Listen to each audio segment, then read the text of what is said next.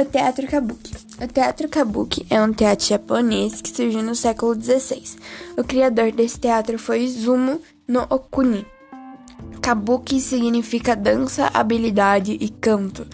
Em 1629, o teatro kabuki foi totalmente proibido pelo governo. Por que, que, ele foi proibido? Ele foi proibido porque começaram a fazer imitações religiosas. Mas nessas imitações religiosas tinham muitas danças sensuais. E isso acabava ficando ridículo, desrespeitava muito a religião. Então eles proibiram o teatro. Uma das coisas que, digamos assim, mais marca nesse teatro é a beleza com que o espetáculo é apresentado. As roupas são muito chamativas, a maquiagem é muito bem feita e isso chama a atenção do público, isso envolve o público.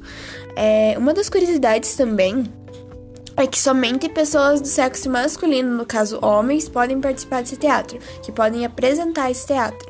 E se caso precisa fazer algum papel feminino, eles vestem o figurino feminino e fazem o papel.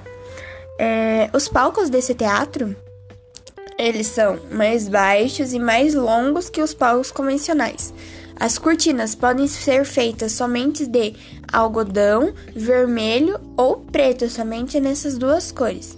É, Shikamatsu Monzemon foi um dos primeiros dramaturgos a escrever é, textos é, profissionais para ser apresentado no teatro kabuki.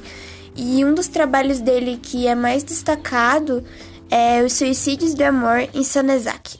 E também a música no teatro kabuki, ela sempre está presente. Então ela está presente do começo ao fim.